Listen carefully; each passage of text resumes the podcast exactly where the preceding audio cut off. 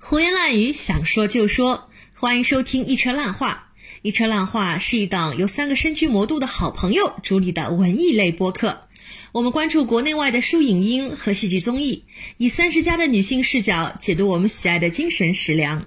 希望成为您的江浙沪文艺小指南。一车烂话最近开通了爱发电账号，欢迎广大听众朋友们为爱发电，对我们的劳动成果以资鼓励。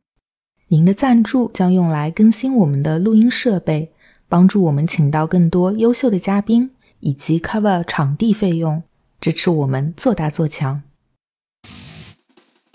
他非常明白自己身处于痛苦之中，而且他对自己的痛苦的来源也也是非常明白的，而且他愿意非常真实的面对这些东西，愿意把最丧、最低谷、呃最自私、最邋遢、最堕落的一面展现出来。啊，我觉得这种真实感，就是对于自己的真实，这种勇气和内心深深处真正对爱的渴望和理解，其实是现在很多人嗯所缺少的。如果说可以用五年的时间啊来交换一句 完美的身体，你们愿意吗？愿意的请举手。胡言乱语，张口就说。欢迎来到一车烂话与馋猫看戏串台特别节目之伦敦生活。是的，你没有听错。如果你听到我心悦诚服的邀请一位男嘉宾来录制一车烂话节目，那没有别人，这位同事一定是我的播客界的前搭档麦昆漩涡猫学长。大家好，就给很多不知道真相的群众，就是来科普一下。呃，你们现在听到的漩涡猫学长啊，他到底是谁？其实我在和吹子学妹在搭档做我们的一车烂话之前，我有一档别的节目叫做《绚烂说》，其实也是一档泛文化的，专门讨论戏剧和啊影视作品，还有一些呃文化现象的这样的一档节目。那在那档节目里面，其实我们当时是科普了很多很多我们观剧的一些历史，比如说我们有做一些像百老汇呀，然后西区啊看剧的一些。特别节目，但是后来也是随着我去了英国留学，再加上后来我和我的车厘子学妹就好上了，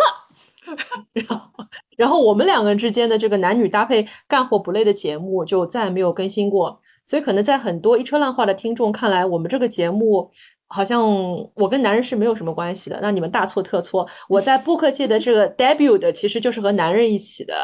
人设崩塌了。哎，对的，人设崩塌了，所以今天我们为什么会有这一期一车烂话和馋猫看戏的特别节目呢？其实也是大概在几个月之前吧，就是我们两个人其实就觉得我们缘分其实可以再继续一下的，因为我们其实都还是非常喜喜欢看戏，所以我们也是觉得，既然大家对于戏剧还是有一样的这个热爱，而你的馋猫看戏节目其实一直以来都是呃执着于去做一些戏剧类的精品类的一些 review。那为什么我们不一起去探讨一下戏剧这样的一个话题呢？再加上啊，最近其实像上海滩也很少有看戏的机会，所以我们也是想趁这样的机会，我们一起来回顾回顾这样一个我们都很喜欢的呃 topic，那就是伦敦生活 Fleabag，它既有电视剧的部分。那它又会有舞台剧的部分，所以今天我们的这一次的串台节目，您会在上半期在一车烂话听到关于伦敦生活 Fleabag 电视剧方面的讨论。那么在下半期，大家请移步，我们评论区会放一个链接，您可以直接无缝链接到馋猫看戏去聆听下半集，是专门啊 focus 在舞台剧方面的一个讨论。那么我也是介绍一下今天我们的特别来宾，首先。是一车烂话这边我的现家属啊，我的现家属，呃，车厘子老师和一秋老师，掌声欢迎。大家好，我是一车烂话的车厘子，是烂木头老师的现任。今天我是来砸场的，不是。大家好，呃，我是伦敦生活的创作者 Phoebe Waller-Bridge 前夫的校友一秋。这个关系很复杂，就今天是一个修罗场，就今天这里充满了前任、现任，还有还有校友、学长、学妹之间的关系。那么，漩涡猫学长是不是也介绍一下自己的身份啊？大家好，我是漩涡猫麦昆，然后我现在在做一个馋猫看戏的节目，会呃给大家介绍一些舞台剧，但是因为我在上海。然后我们已经有三个月左右没有办法到剧场去看戏了，嗯，所以我们只能去线上找一些看戏的资源，于是我们就看到了《Fleabag》这个戏。对，那么今天在我们的杭州现场还连线了一位来自馋猫看戏的，我我自己本人特别欣赏、喜爱，也久仰，一直想跟他一起做节目的我们的安妮导演，欢迎安妮导演。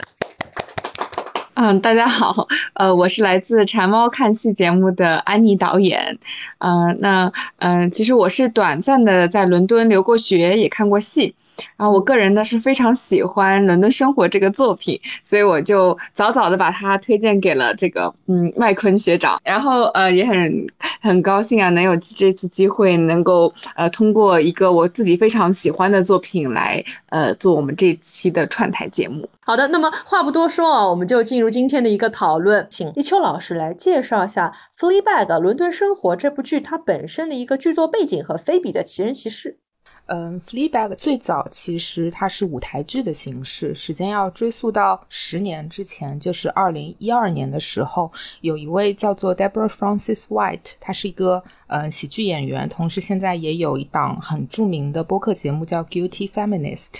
呃，就是这样一个人，他和 Phoebe Waller-Bridge。的私交非常好。二零一二年的时候，他就邀请菲比去他的一个非常小型的呃脱口秀的一个活动上，让他准备一个十分钟的独角戏。然后菲比就想，嗯，好啊。然后就花了一周的时间写了十分钟的《Fleabag》的最早的一个版本。然后他后来就去演嘛，演的时候台下坐着七八十名观众，大家的反响都非常好。然后就有人建议他说：“你可以去爱丁堡易碎节上呃演出。”爱丁堡易碎节和我们大家知道的爱丁堡艺术节稍微有一些不同。易碎节就是 fringe 嘛，就边缘艺术节这种感觉，但它其实并不边缘，因为它呃欢迎任何形式、任何主题的演出，只要你能够。有一些钱去在爱丁堡租到一个场地，那么就非常欢迎你在八月份的时候呃去演，而且它对于主题上什么什么都是不受限制的。嗯，在二零一三年八月份的时候，呃，Phoebe 还有他的好朋友 Vicky Jones，还有一共加在一起八个人的一个团队，他们众筹筹到了呃四千英镑不到的这个呃资金，然后就跑去了爱丁堡。去演出了我们现在所知道的这个舞台剧版的呃《Fleabag》伦敦生活啊，后来就有非常好的一个反响，他当时拿到了叫 Fringe First，就是易碎节呃像是第一名易碎节金奖这样的一个呃表彰。后来这部剧就开始在西区、西区以及它其实这个舞台剧的版本还去过韩国。就感觉一度离我们还是挺挺挺近的，真的。对对，他还去过澳洲，舞台剧就是在呃一定范围内引起了很好的一个反响。这个时候，BBC 三套就来找菲比说：“呃，你要不把这个舞台剧的版本再写写长，看看能不能写成一部电视剧。”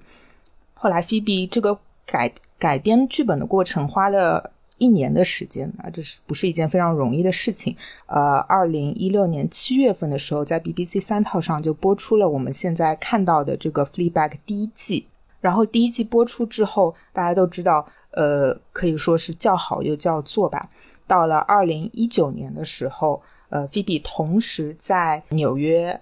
演出呃《Fleabag》这个舞台剧，为他在当年。第二季造势，然后第二季《l e Bag》是在二零一九年的时候播出的。第二季的反响可以说是非常好，它整个阵容也是非常非常强大的。它有我们非常嗯喜欢的这个演员 Andrew Scott，就是 Moriarty。默默娘对她演出，然后她的整个女性的卡司也非常的优秀，有后来成为奥斯卡奖呃就是最佳女主获得者的 Olivia Colman，所以说她的第二季是大获成功，成为了一个现象级的呃电视剧作品。她在当年的艾美奖上拿到了十一项艾美奖的提名，所有的女性卡司全部获得提名，最后他们是拿下。六大奖项，其中包括了当年的最佳喜剧、最佳喜剧女主角，还有最佳喜剧剧本等。金球奖上，菲比她也是拿下了最佳电视剧以及最佳电视剧女主角这样的呃两个重大的这个奖项。对，这是伦敦生活的一个嗯电视剧的一个剧目的一个背景。然后可以非常简单的来介绍一下，呃，菲比她这个人，嗯，她是我们都知道那个 RADA，就是英国皇家戏剧学院的毕业生，他其实是。出生于一个非常好的、非常殷实的一个家庭，无论是在他呃母亲这一条线，还是在他父亲这一条线上，都是有贵族血统的，都能够追溯到一个叫 Baronet，就是男爵。比如说他的外公就是一个男爵，然后呢，他的爷爷是一位演员，同时也是。呃，就是五六十年代的 BBC 的播报员，所以说他是一个比较什么蓝血，就是有贵有贵族血统的这样的一位一位女演员。她在 RADA 毕业之后，呃，演了一些 BBC 的不是特别有国际声量的电视剧吧。呃，但其中有一部大家可能就是挺挺熟悉的，就是 Broadchurch 小镇疑云。它的那个主演有包括 DTT，包括 Olivia Colman。同时，呃，菲比她也出演了一些电影，这些电影本身是非常有名，但是她在其中的角色其实非常小，你就不注意，你就都没意识到她有在里面露脸过。比如说有《The Iron Lady》，就是铁娘子。哇，我想猜猜看她演的谁？哎，这是梅姨的电影，对，是那部对吗？对对对，她在里面演的应该是一个女秘书。对她演的是女秘书，然后我瞎讲的，真的。对啊，就是那种嗯，有种龙套的感觉。然后还有一部我们都很喜欢的，就是《雌雄莫辨》，Albert Nobbs，他也在里面演了一闪而过的一个女贵族。嗯，除了在这种电视剧啊以及电影中扮演比较小的角色以外，菲比她。其实大学毕业不久之后，就和他的好朋友 Vicky Jones 成立了一个呃小的一个算是公司吧，就剧作公司叫 Dry Write。同时，他也开始就是剧本的创作。所以，二零一六年，其实在电视上面是看到两部 Phoebe 的作为编剧的作品，一部当然是《伦敦生活》，还有一部是名不见经传的一部 BBC 的呃电视剧，叫做 Crushing。嗯，后来的故事大家都知道了，就是呃，伦敦生活得到了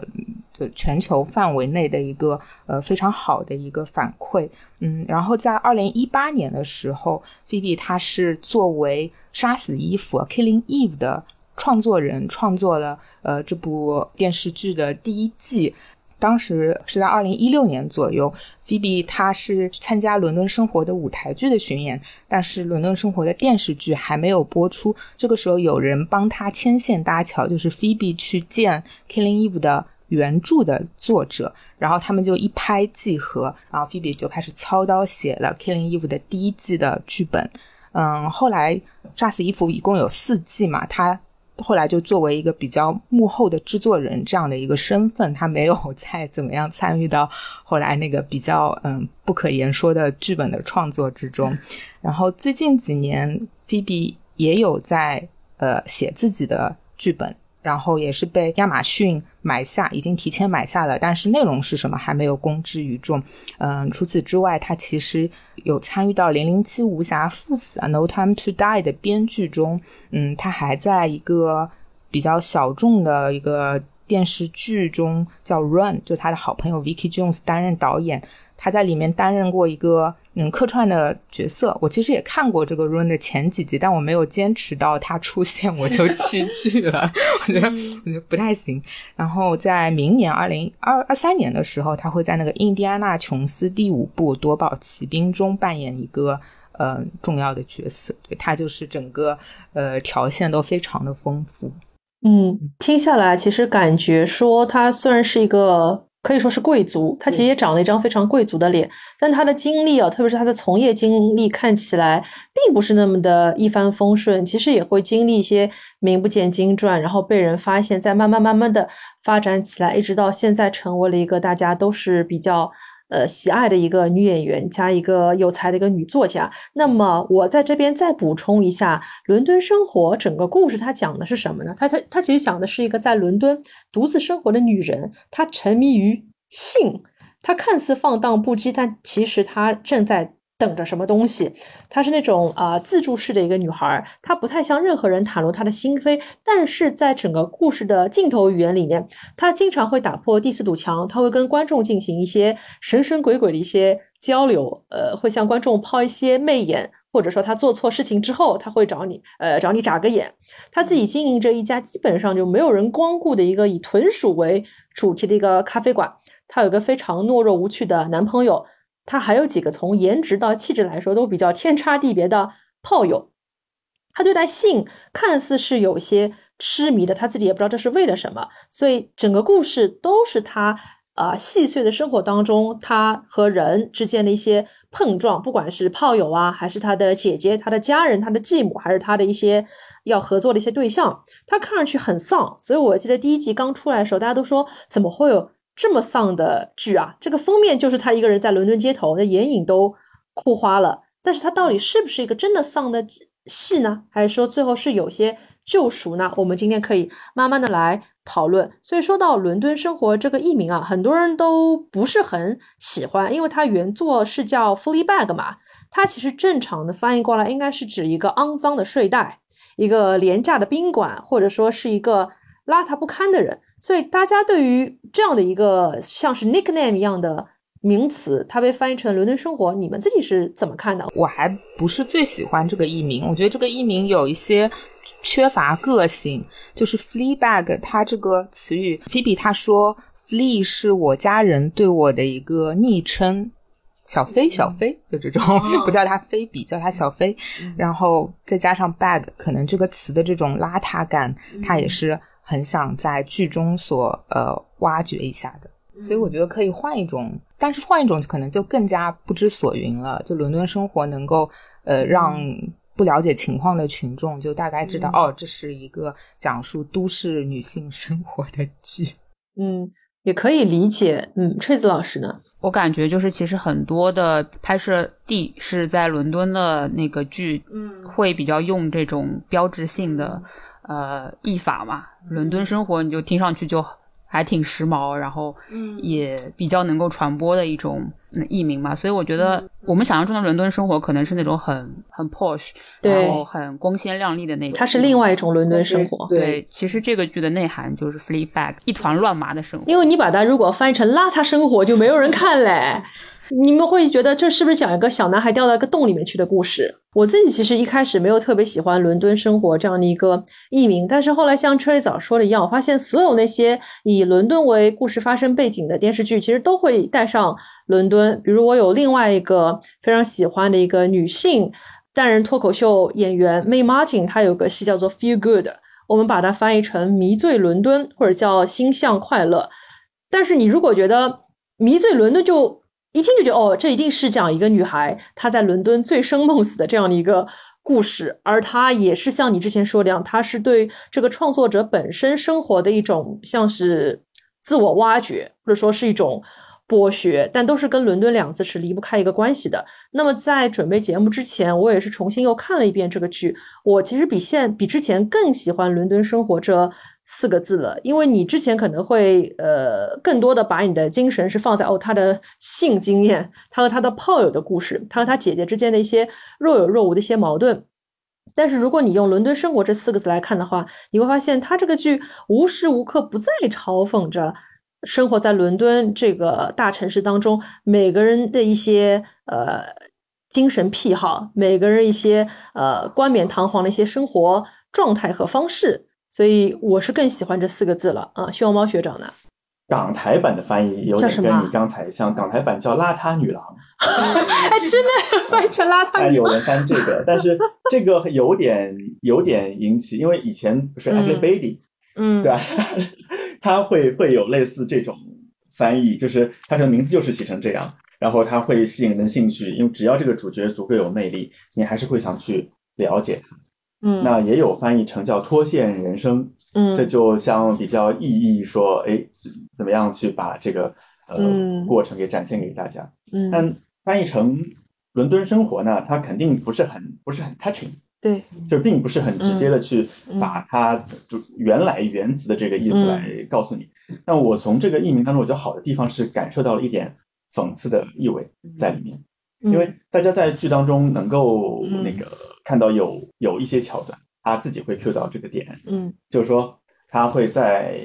店里面嗯明明是很便宜的东西，嗯他很贵的价格去卖给人家，因为他没有标签嘛，对吧？Yeah，然后别人问他，哎，这个他好像有点贵嘛，对吧？嗯有一个大胡子男人问他，嗯他说哦，这是伦敦，嗯嗯，就是这样的，对，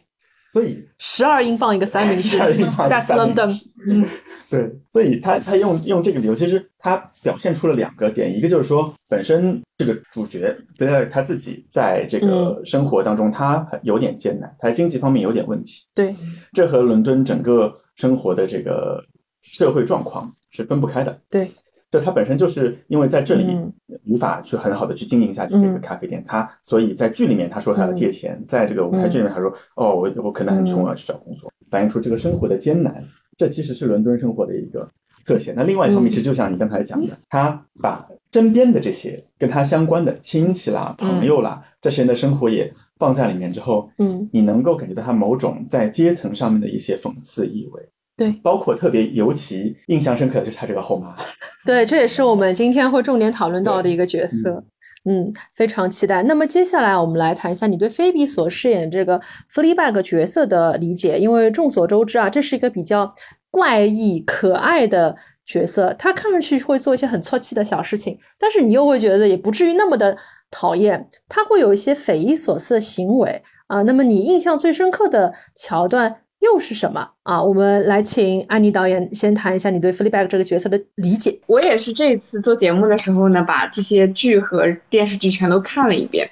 嗯，我本来呢，就是我最开始是先看到英剧，把英剧看完了，再看到戏，是我最开始了解到这个作品。其实，但这次呢，我是从剧再看回英剧，呃，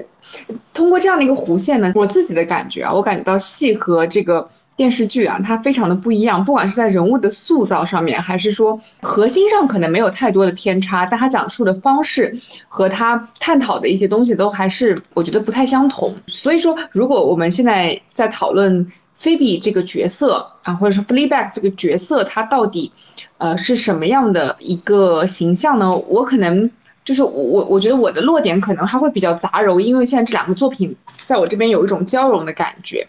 呃，我我觉得简单来说啊，我我觉得她就是一个非常敏感的女青年，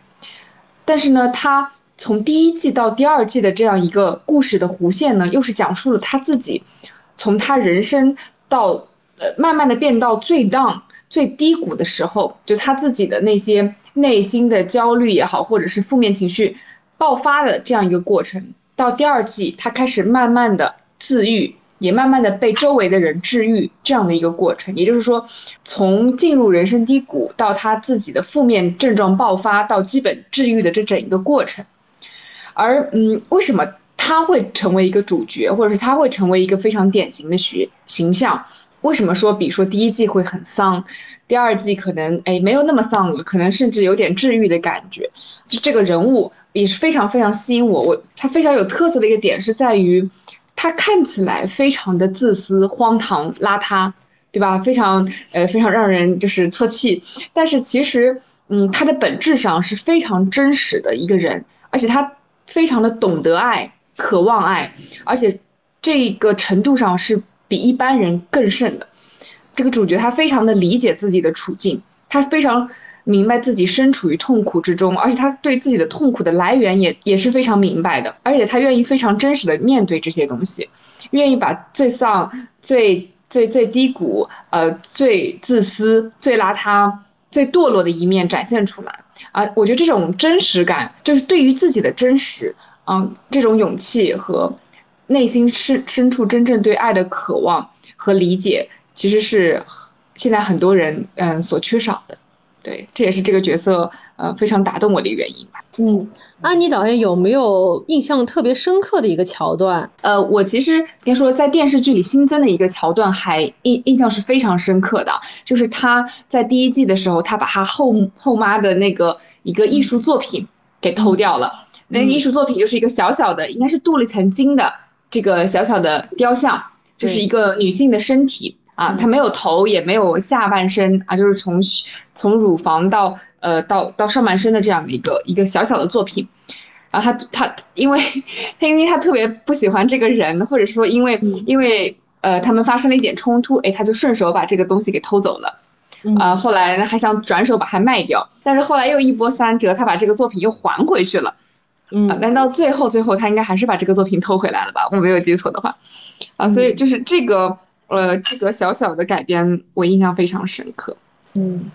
这也是我自己印象特别深刻的一个桥段，哎，所以我一直很好奇，这也是我第一遍看的时候没有看懂的，他就为什么那么执着的去偷这样的一个雕塑？因为我第二遍看的时候发现它是一个没有四肢、没有脸，它是只有胸部的，所以我自己可能有一个过分的一个联想，我是在想说，它是不是一个隐喻，在说当代女性是没有声音可以发言，然后也是没有被限制的行动力的。我不知道这是不是我的一种过过度的解读哦？哎，你说的这个理解呢，其实是他后妈对于他创作这个作品的解释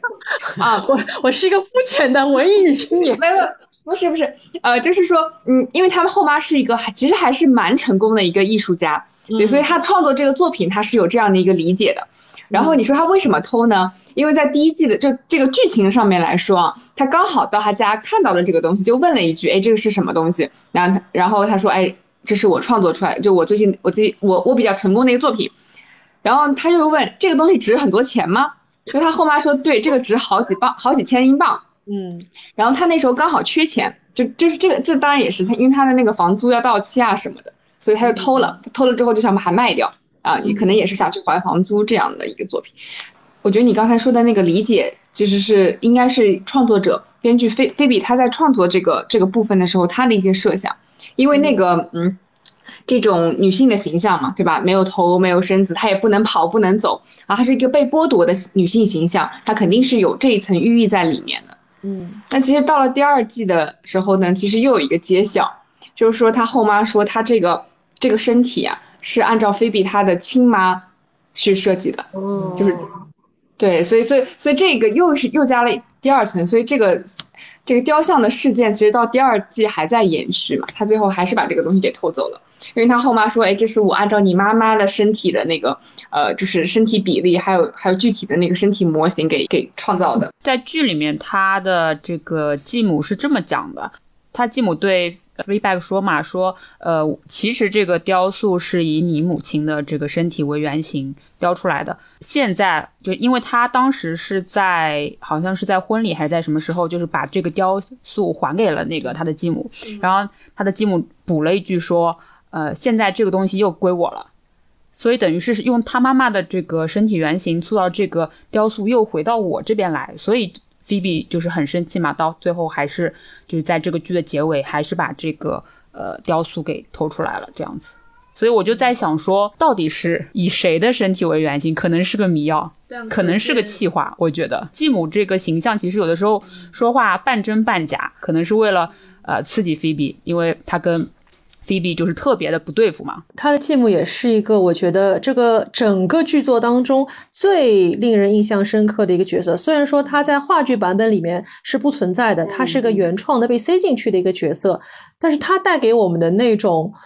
人物的魅力是很吓人的。我觉得 Olivia Colman 在里面的表演简直就是一个可怕级别的一个。表演，它就像我们在日常生活当中遇到的很多英国精致的、友善的、看似礼貌的中产阶级女性一样，她对你非常的客气，但是讲话你就听得出来是个老阴阳人的感觉，就是呃嘴上说着欢迎，脸上写着写着搓气。在第一季的最后一集里面，他其实办了一个叫做性展览的一个活动嘛，那这个雕塑的话是重新被他不能说是被他拿出来，因为已经又不见了。所以他是专门去做了一个展示的一个柜子，但是这柜子上面是空的。他就跟他所有的宾客去说：“我的这个东西被一个小偷给偷走了，所以呢，我把这个雕塑命名为‘被掠夺的女人’，因为她真的就是被人给偷走了。但是我在这里想感谢那位小偷，是你让我觉得 losing is a blessing。我当时听到这个话的时候，我简直就是整个人都要喷出来。”因为当你曾经在西方生活有所经营的时候，你会听到很多西方人，或者说是你周围一些有基督教信仰的，他们跟你说，a losing is a blessing，什么什么 is a blessing，今天那个你掉了个东西是一个 blessing 啊，今天你下雨没带伞也是个 blessing，你没有赶上末班车 is a blessing，它让你更有耐性。我就会觉得这个继母就像是我生活当中碰到所有的这些跟你说着冠冕堂皇安慰你的话的人一样，他在政治上是绝对台面上是正确没有错，可是他真的可以帮到你吗？这都是 bullshit，这东西都没有用，所以我当时就觉得他的继母是一个虚伪又精致的中产阶级神棍艺术家，就好像在最近经历过的上海的三个月的风控生活当中，我其实自己看过很多很多一些心理学家在 B 站上一些直播，他们都会告诉你，losing is a blessing，你吃不到肉是一种 blessing，你吃不到那个这个都是一种 blessing，所以当时就会觉得这个角色写的真的是嗯太妙了。其实这个情节，我觉得可能有三层含义，就是这在这个剧里面，因为第一个就是说，继母是一个很命的人，嗯，就虽然说舞台剧里面没有，但是人设是这样的，就好像在第二季的开头，呃，有一个贯穿第二季全剧的一个麦克风，就是他的流产情节。嗯。那知道这个之后，其实继母回去做了一件事情，她画了一幅画，然后那幅画你就知道它是以流产为主题的，嗯就哦，那个红红色的底全都是红色的那个。当然，这可能一方面是艺术家的敏感，但是如果他真的很爱这个妓女的话，就以这个主题来为创作作品，还是让人觉得很重口味的一件事情。某种程度上面来讲，所以他是会做这样事情的一个人。那么，嗯，他之后去跟 Fleabag 讲说，这是以你母亲为原型。这当然一开始 Fleabag 偷这个东西，是因为我可能真的缺钱，嗯我觉得这个东西有嗯价值，所以说我打算偷了去把它市场上面去卖掉。但当后来他知道说这个他为什么很生气，我把这个偷，我觉得本来已经打算还给他了，对吧？嗯就是他想到说，第一，我很爱的人，我肯定不希望他和我很讨厌的人发生关系。嗯嗯然后当他知道说，哎，那幅画背后，他就知道说，为什么他会创造这个东西啊？他为什么会创造这个雕塑啊？嗯因为他前面也提到了，他母亲，他姐姐继承了他母亲的胸大嘛，对吧？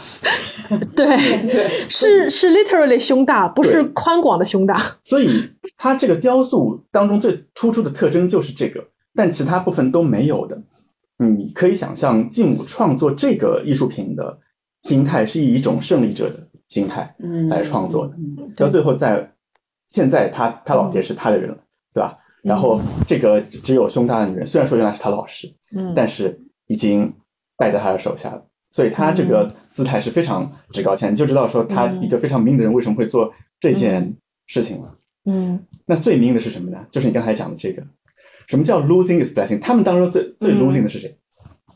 f l e a b a g 是整个家庭当中最大那个 loser，对吧？嗯嗯所以这个时候他要来讽刺你一下，就是 losing a blessing。嗯，是的哦所以他整整个行为就非常连贯，这就是为什么到最后他还是要把这个，因为就你知道嗯这是很难忍受的，特别是对他来讲。且最后他还是要把他自己亲手打碎的玻璃渣给扫干净，太惨了。我们本来是要讨论 Fleabag，但是因为 Olivia Colman 这个角色太太耀眼了，我们把它给提到前面来讨论了。那么我们请呃一秋老师和 Trace 老师来谈一谈你们对 Fleabag 这个角色的理解，以及你们觉得印象最深刻的桥段是什么？我说一下我印象深刻的一个小的桥段，其实就是，呃，第一季中，呃，Fleabag 他和他的姐姐去墓地看他们母亲的墓嘛，因为他母亲是在三年前患那个乳腺癌去世的。其实这个在呃电视剧中是 Fleabag 两个失去的重要的人其中的一个，一个是他母亲，还有一个是他的呃最亲密的好朋友。然后他们在呃墓地里面看到了一个男人，男人在那里对着一块墓哭，然后呃他的姐姐就觉得很同情他，说：“哎呀，他好惨啊，他是不是他呃就是家人去世了，怎么怎么样？”然后这个时候呃 Fleabag 来了一句，他说：“他说 He's just a con man，他就是一个嗯嗯骗骗人的啦，他其实每天都会对着不同的目的哭。”然后我觉得这个情节非常有代表性，就是他同他一方面他很荒诞，另一方面他又有一些搞笑，就是想，哎，怎么会有人 就没事情做，然后去对着不同的目的哭呢？但是你仔细一想，他姐姐后来也反应过来，他说，他说，嗯，你难道每天都会来这里吗？就是他其实 f l e a b a g 他可以说是每天会到墓地这块地方去。jogging 去跑步，所以他会看到那里发生的呃，就是世间百态，看到那里发生的很荒诞的、很可笑的事情，然后把这些事情作为像开一个玩笑一样的说出来。但这个玩笑背后其实是让人很心碎的一个事实，就是他肯定是放不下他母亲，所以他会每天都来看他母亲的墓地一眼。嗯，然后这就。让我想到我之前看那个菲比他的创作的一些访谈，他里面说到，他觉得 joke 就是笑话，呃，讲笑话这个，呃，是一个创作中的对他来说一个很重要的一个，嗯，方式方法。他很喜欢写不同的笑料放在他的剧本当中，因为他觉得当一个人在讲笑话之前的那一刻和他讲完笑话之后的那一刻，这个人都是非常的 fragile，他就是一个。暴露在大家面前非常脆弱的一个存在，就是这种很微妙的这种感觉，他是非常喜欢的。所以说，他也会在剧中安排了很多很多的笑点。嗯，这个也是为什么《Fleabag》它《伦敦生活》这个剧 都入围的都是喜剧类。虽然它其实你仔细看，它可以说是嗯黑色喜剧也好，或者怎么样也好，它背后有很多很多很沉重的东西。对，嗯。吹子老师呢？我印象最深刻的一个桥段，其实可能是跟这个就是剧的，就是整体给人的形象不太一致。就因为整体给人感觉还是一个喜剧的氛围嘛，它有很多的就是对着镜头吐槽啊，对着呃打破第四堵墙，就是做一些夸张的表情什么的。然后我最印象深刻的那个桥段，其实是呃他跟他的好朋友布，然后呃他对他好朋友说。呃，我觉得我是一个非常非常糟糕的人，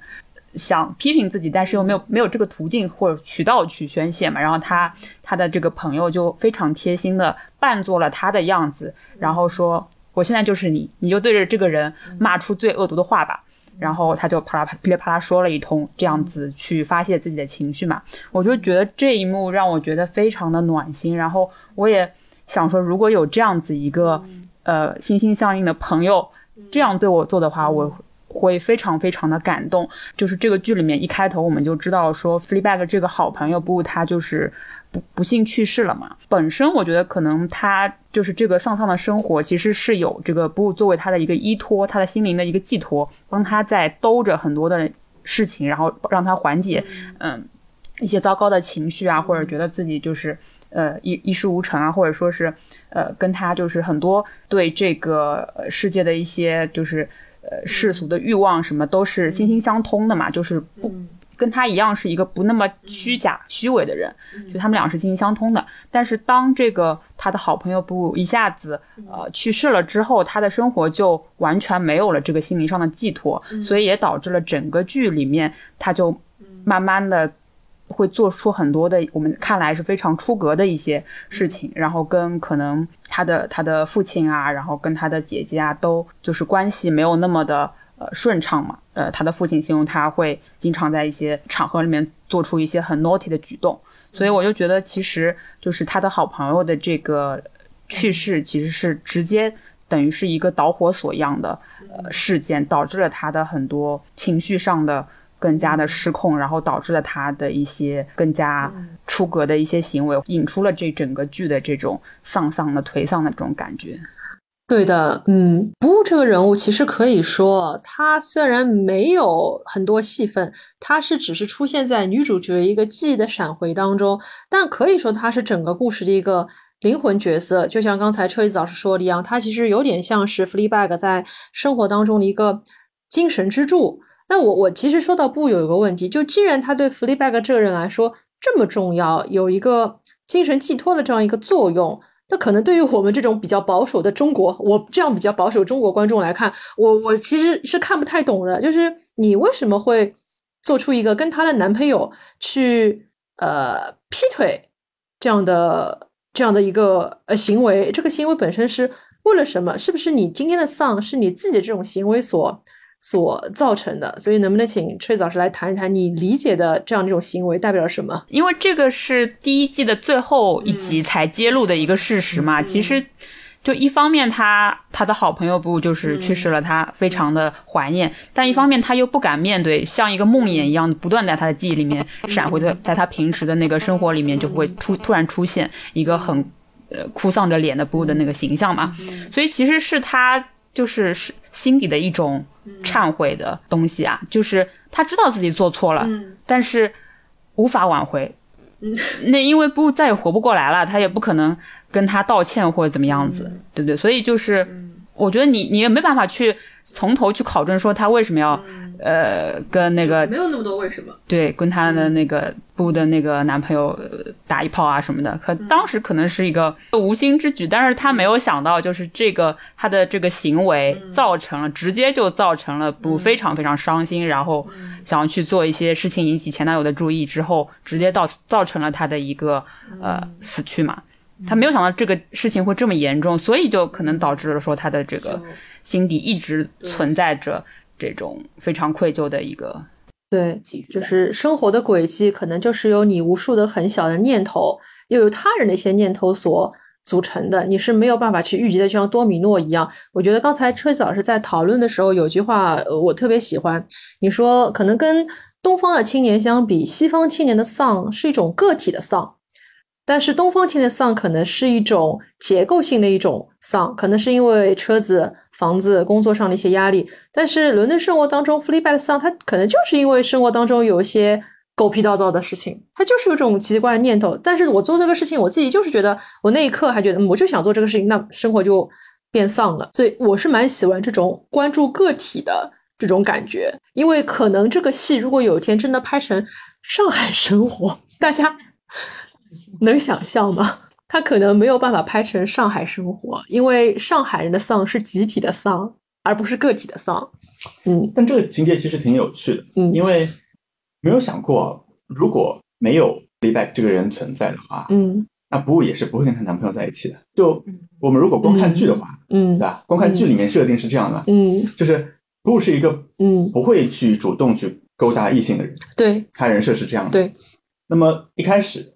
他们会在一起，就是因为李白跟他讲说：“哎，那个隔壁好像这个小伙子挺帅的，对，说我们要不要去跟他打个招呼？”嗯，那他其实不敢去打招呼，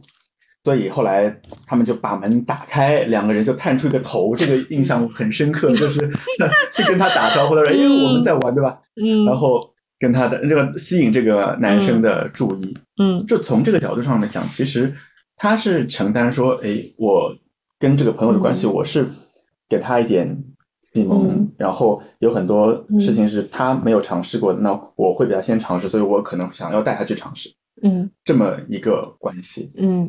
所以他为什么后面会后悔呢？就是他可能没有想到后后果会这么严重，因为他可能从他角度来讲，可能会就说，哎，那如果说他之后不可以比较开放，因为他自己其实肯定是无所谓，对吧？嗯，就如果说是不睡了他的男朋友，嗯，他不会去做这么。夸张的是，他不会做伤害性的。先被一辆自行车撞，再被辆车，再被一辆自行车撞。他所以就是，如果因为人和朋友在一起交往的时候，很大程度会希望说，那我有什么好东西，我希望可以，或者说我希望，哎，我们两个人是，嗯，某种状我们是同样的人，我们才可以做朋友，嗯。啊，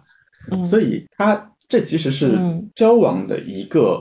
行动或者一种方式，就他交朋友的一种方式，只是最后这个后果他是难以承受的。但是从他这个一开始的说话，就好像他一开始让因为他而让他们两人在一起一样，嗯，而因为我让你们又阴阳两两隔，对，所以就是正好希望猫学长讲到啊，那你对弗利 back 这个角色理解是什么呢？因为就据我自己所知啊，你曾经在一次聊天当中，我不知道你是不是真情的、真性情的，你说其实你还蛮希望菲比做你女朋友的，哎。那你是你是让 为什么突然进入爆料环节？所以你的意思是你是希望 f l e e b a g 这个角色做你女朋友，还是你是希望菲比飞边本人做你女朋友？你可以理解成就是你希望两个人都做你女朋友啊？这不是这不是两这不是两个人啦？就是说我我的我的感觉是这样的，因为我不知道对不对，但是我的感觉就是 Fleabag 应该是菲比在她比较落魄的时候的那个自己嗯。啊、所以我不觉得他可能是两个嗯人。嗯。嗯，其实这个问题是我一会儿要反过来问你们的，啊，就是我我我，就是我，因为我我看完这个戏，我嗯。大部分地方我没有什么困惑，我大部分地方我觉得我能看明白，嗯。但是这个是我比较困惑的一个点，嗯就是嗯。它到底是一个 l e a b a c k 到底是一个很具有普遍性的一个形象，嗯还是一个非常特殊的一个，这是我困惑的一个点。嗯，因为我也我也没过过伦敦生活，所以我也没有资格来回答这个问题。所以这是我要问你们的。那我可以先回答你问题，就是，嗯，你要不要他做女女朋友？呃，我对我我觉得他是很有嗯要啊是很有魅力的。嗯，对对对对那你要吧？是要要要要要要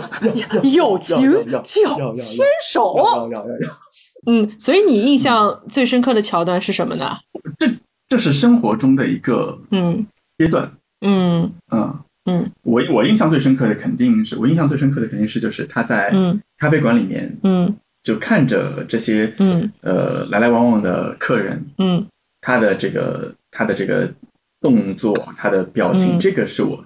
印象比较深刻，因为这其实是他最日常的一个行为。对，就是只是说他不能再通过剧集当中去表现很多，他也不能反复拍这样的行为，但是嗯。他会拍到说啊，有两个女客人来了，他们点了一份意面，然后他在那里看他们聊天，嗯。然后呃，包括剧集里没有的，有一个嗯。男人进来揪进来说，哎，我要什么什么，然后他的反应是什么，就是嗯。类似像这样他的生活片段。因为我刚才我想补充我对这个剧集名称翻译的这个名字的一个点，就是你一开始见到这个女生，你肯定会觉得她很可爱，嗯。她有魅力，嗯。嗯，她虽然有一些缺点，但是你会觉得说啊，她总体上来讲，她既漂亮，对吧？嗯她又很很很可爱，那么她值得一个很好的一个对。生活。嗯，但是在剧集当中会发现，她的生活就有点糟糕，是。有点有点有点丧，所以。为什么会这样？这是《伦敦生活》这个名字可以起到之后，嗯让观众感兴趣的一个点。嗯就是为什么她这么一个长得又好看，然后又可爱的这个女生，她的生活会是这样的？嗯。这是让人引起的一个然后我我觉得我可以先来回答一下你刚才那个问题，就 Fleabag 这个角色，它到底是一个普遍存在的，还是说它是一个比较特殊的一个形象？我觉得这个不能说 yes 或者 no，不能说是一还是二。我觉得其实这个角色他是个非常 flexible 的人，这个角色他被创造出来之后，我觉得他本身这个角色是活的，是流动的。因为我自己印象最深刻的一个桥段是在第一季的第四集里面，他和他的姐姐 Claire 两个人，他们去参加了一个在一个豪宅里面的一个灵修班。去做了一回禅园，就是那个女字旁那个园嘛。现在不是有很多什么 禅园、什么茶园、什么什么园，他们去做禅园。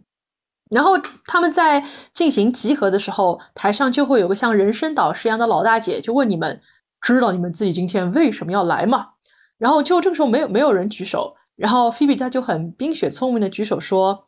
我们是在这里铲除内心的杂音，来内观自己的。”我们要有什么 self awareness，注意自己什么情感的流动，就巴拉巴拉，他说了一堆非常政治正确的一套废话。说完之后，他看了一下他姐姐，我表现的好吧？我就发现，其实，在第一集上来是他的一个约炮片段，再加上你会发现他这个人生活一塌糊涂，他给每个人的生活都增添了一些麻烦，包括他自己的。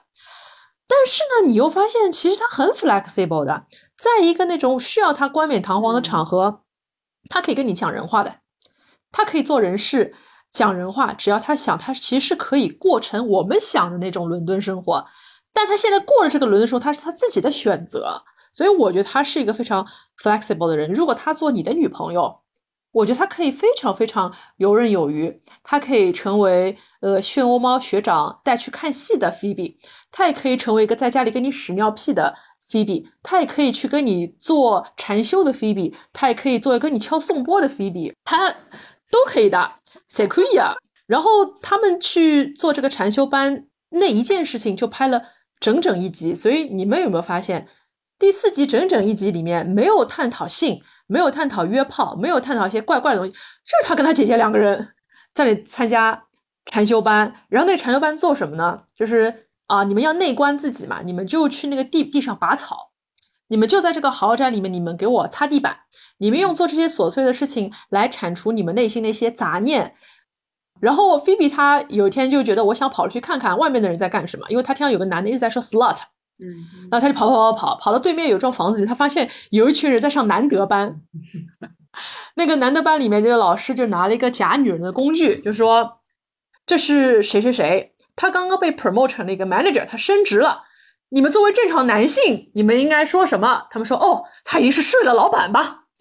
他一定是怎么怎么怎么怎么样才拿到这个位置的。老师说不对。你们再想想，这些都不正治正确的。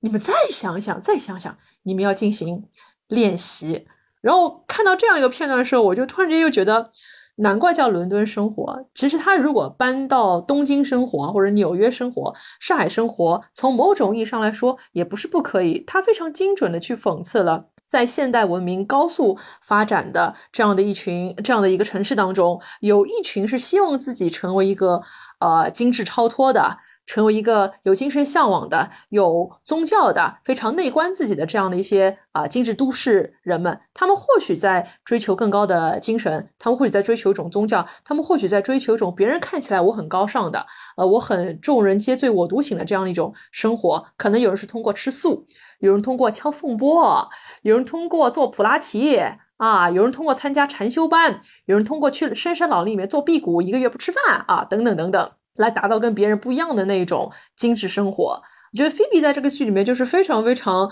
幽默的抨击了这种社会现象，因为他们有一天是擦地擦了一半，菲比他说什么什么，就是我付了钱，但是你让我来这里给你这个房子擦地板，然后他姐姐就笑了出来，然后院长就说：“你们知道你们刚刚这种行为都不可原谅吗？你们你们走，你们走。”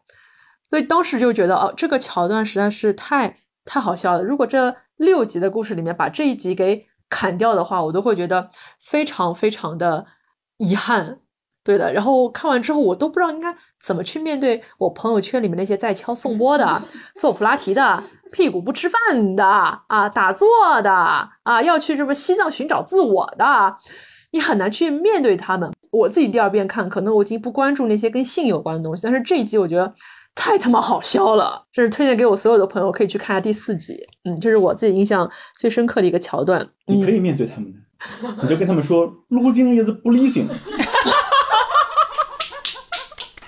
当你在这样一个自己觉得很清醒，但是你又不符合你当下这个环境的时候，你自然就会产生一种痛苦感。为什么会真的就是你能够把生活过得真的一团糟呢？其实这个剧的我，我觉得他不知道在第一季还是第二。记其实借助呃女主角自己的口中，她也说出来了，呃，这是在第二季里面，她后来说了一段话，她说她在跟神父忏悔的时候，她就说她希望能够有人告诉她，她应该要什么，她她的她应该去做什么，甚至应该告诉她，呃，她应该穿什么，她应该吃什么，什么是对她好的，什么是对她，她希望有人能够把所有这些东西都告诉她。嗯，这这个。层面上，呃，我我我自己是很能够产生共鸣的，因为我觉得，如果他对周围的环境，包括周围的人都很敏感，他自己觉得看得很清楚，但他自己又格格不入的时候，同时当他没有一个非常清晰的目标啊，不管是一种工作上的目标，或者是人生上面上面的使命啊，或者是你哪怕是被动输入的一些，呃，这些要完成的事项。他都没有的话，那他就会陷入一种彻底的混乱、迷茫。那某种程度上，他可能会变得非常的堕落、自私。那他的生活可能就会像《Fleabag》一样，他就看起来是那么一团糟糕。因为刚才其实像安妮导演和熊猫学长都聊到了一些第二季里面的一些剧情啊。我们因为第二季其实是我自己没有特别喜欢的。一季，因为 it's a love story 嘛，所以有的人觉得它非常非常的治愈。所以从丧到治愈，整个第一季和第二季的 Fleabag 它到底讲了一个什么样的故事呢？哎，我先问一下，你们在场，你你们有谁很喜欢第二季吗？除了我之外，哦，我是不喜欢的哦。你们有谁特别喜欢第二季吗？我我非常喜欢第二季。那我们先请安妮导演来讲一讲吧。先来第二季的观感。我觉得他第二季就是一个高峰，就是我觉得把他的这个剧拉到了一个很高的维度。因为那个神父最后选择了上帝，他他不是一个 happy ending。其实像我们看了第一季这样的一个故事嘛，然后我们会想，哎，那第二季他还能怎么写，对吧？就是你想这个人，他继续过他很很很很那样很自我很邋遢的生活，那好像跟第一季就重复了，对吧？他周围的关系还是那个那些人物那些关系，那如果你要把他写治愈了，这就很难吧？你说他这样，他就这样一个人，他到底经过什么样的事情，他才能治被治愈？这想想，我觉得也很难去构建。而第二季他做到了一个，就是说，哎，你看到了，最后他慢慢的，好像有被治愈的可能，他好像在慢慢的走向自我救赎。呃，然后中间他给了观众一点幻想，就是哎，是通过爱嘛，对吧？通过爱情，或者找到了真爱，对吧？他们俩特别像真爱。嗯，哎，到最后其实不是的，这个人也没有选择他，呃，他也没有通过爱情获得救自我救赎。但他的心就好像真的愈合了一点点。刚才你你就是问我，呃，最喜欢的、最印象最深的一个片段嘛？其实还有一个片段，就是第二季的结尾。就我第一遍看这个作品的时候，我就印象特别深的，就是到最后、最后的最后，那个神父就跟他说：“哎，我我就不不在公交车站等车了，我就走回去了。”这个 f l e b a g 他自己是在那个车站等车嘛，然后他本来他坐下的时候呢，那个时间可能写着二十分钟、三十分钟车就来了。那个公交车站嘛，国外的公交车都比较久。然后当那个神父走了，跟他告别之后，他转头一看，那个公交车等待时间一翻，翻成了五十九分钟。啊，那五十九分钟其实相当于你也不知道这个车什么时候会来嘛。然后他就对着那个摄像机啊，对着观众邪魅的一笑，然后默默地站起来了，然后继续走了。然后这时候那个背景音乐响起，呃，片尾曲那首歌我也特别喜欢，就他的那个歌词的意思就是说。其实我已经找寻了好久好久，我现在终于感觉到还可以了。我我开始感觉 feeling good 了。他说，但我找了好久好久，就是这样的一个一个歌词。嗯，当跟那个情景特别的相配，所以这个印象我是特别深的。所以我我我个人非常喜欢第二季。这里面就是又出现了一幕，是那个呃，有一只狐狸嘛，因为呃，安卓那个神父的角色是呃，他说。有一个就是经常他的生命中会出现一只狐狸，对吧？然后最后这个跟呃 feedback 分手的这这个桥段里面也有，呃，他不是先走了嘛？走了之后，那个 feedback 就看到突然出现了一只狐狸，然后他就跟那个狐狸悄悄说：“哎，你往这边走。”他他往那边去，那边去了，就意思好像是叫这只狐狸跟着他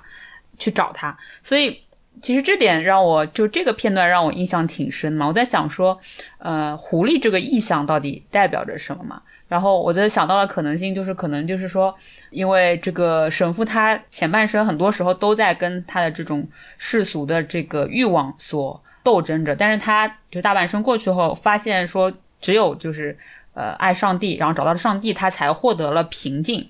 然后但是呢，他这个世俗的很多欲望，包括他不断的说脏话呀，然后他呃还是会喝酒嘛，还是萦绕着他。没有办法完全的达到一个非常清心寡欲的状态，他自己也一直在跟这个念头、呃欲望抗争嘛。但是呢，到最后他这个离开菲比的、离开这个 feedback 的时候，那只狐狸继续跟着他，就可能他还是他虽然这一刻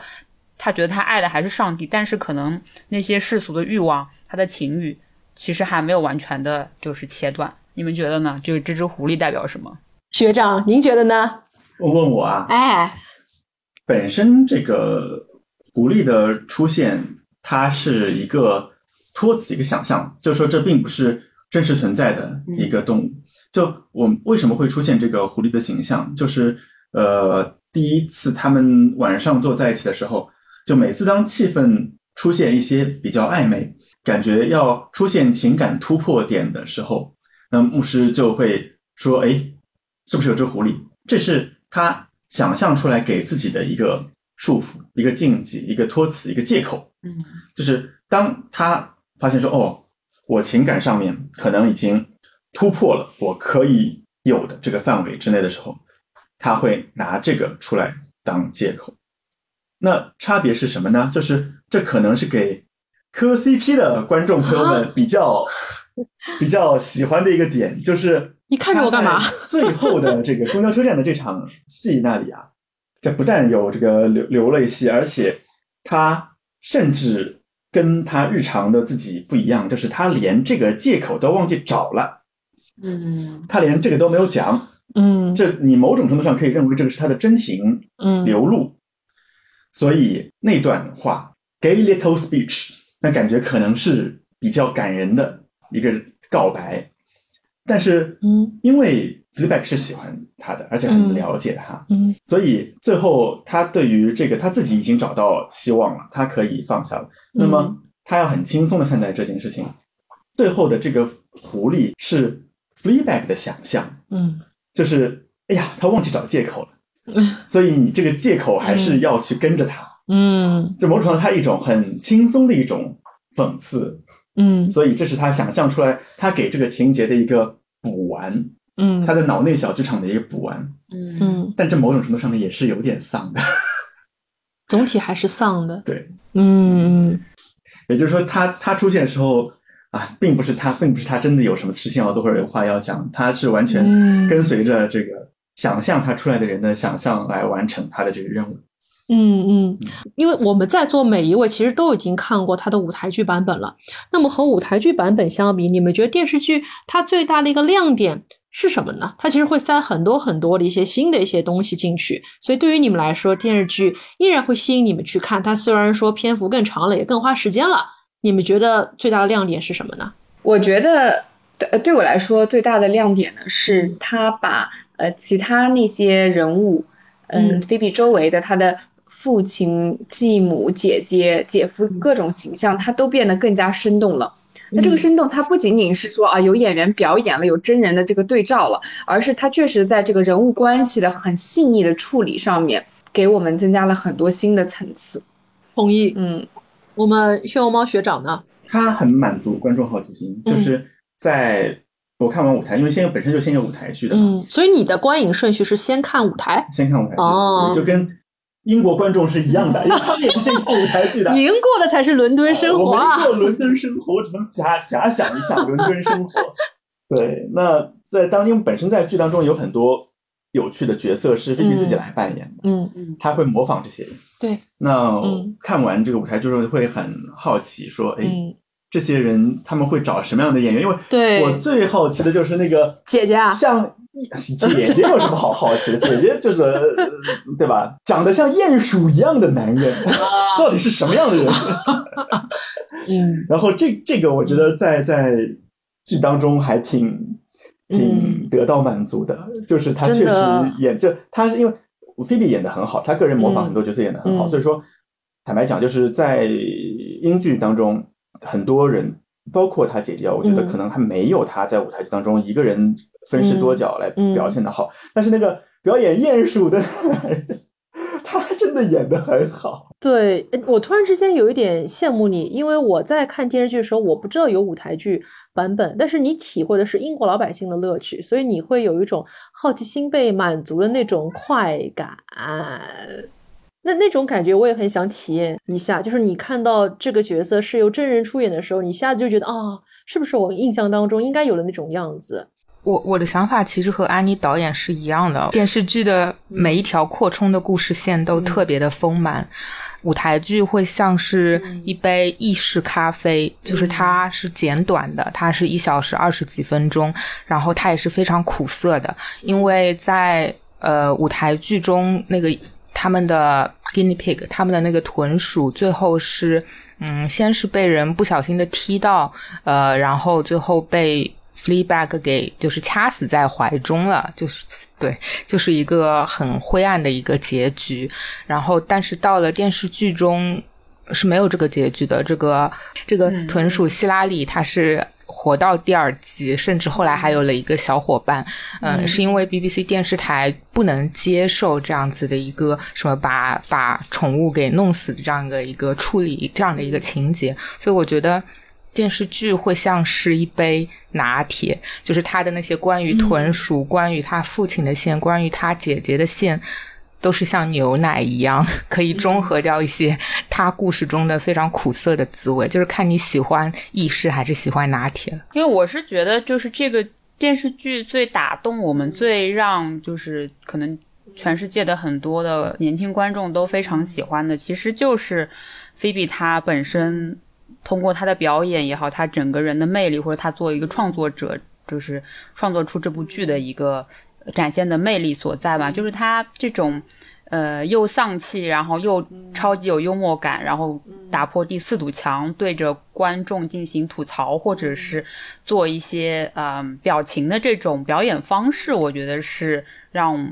嗯观众们耳目一新，然后也是最能代表就是这个剧的气质。所以我之前就是，呃，在我们要录这期节目之前，我非常恰巧的就是在另外一个有台的，就是听友群里面，有人就聊到说，呃，希望什么时候，呃，中国能拍一部《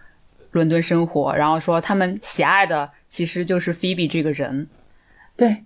和他的角色所传递出来的这种魅力。对，其实呃。伦敦生活在韩国演出的时候，呃，菲比她说，每场演出结束以后，都有很多的女观众包围着他，但是因为他也不会说韩语，可能观众英文也不好，观众所做的就是用手指指着自己说 “flee back, flee back”，然后菲比也用手指指着自己说 “flee back, flee back”，然后就是有这样的一个场景。嗯，真的，所以就是也找到了很多的共鸣嘛，他这个角色的塑造就是非常的成功。对。如果不去看一个社会大环境的话，我其实之前也说过，这个故事是可以存在在任何一个拥有着嗯高度精神文明的，还有物质文明的这样一个城市，东京、上海、纽约，其实都是会可以去拍，都可以有这样的 f l e bag，都一定会有人可以把自己的生活有意或者无意的给过成 f l e bag 这样的人的。那么我们的讨论是真的要进入一个。尾声了，非常感谢今天安妮导演、熊猫学长还有车厘子老师啊，一秋老师来到我们今天这样的一个对谈。那么，我想最后再问一下大家，如果说可以用五年的时间啊来交换一句 完美的身体，你们愿意吗？愿意的请举手。安妮导演举手。安妮导演有没有举手？好好奇啊。呃，如果我在那个场景里面，我也会举手的。为什么不呢？你知道我们现场唯一没有举手的人是谁吗？是张老师吗？张老师说：“我自己就可以达到完美